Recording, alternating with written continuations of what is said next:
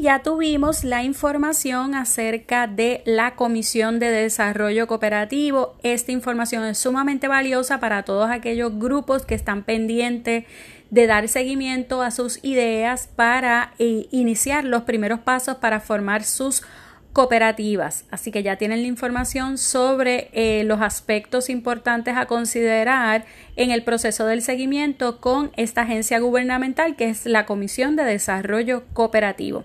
Para más información acerca de la Liga de Cooperativas pueden acceder a nuestra página web que es www.liga.coop o conseguirnos a través de las redes sociales, específicamente en Facebook o Twitter, bajo Liga de Cooperativas. Muchas gracias a los oyentes de este primer episodio del podcast Cooperativismo por Puerto Rico.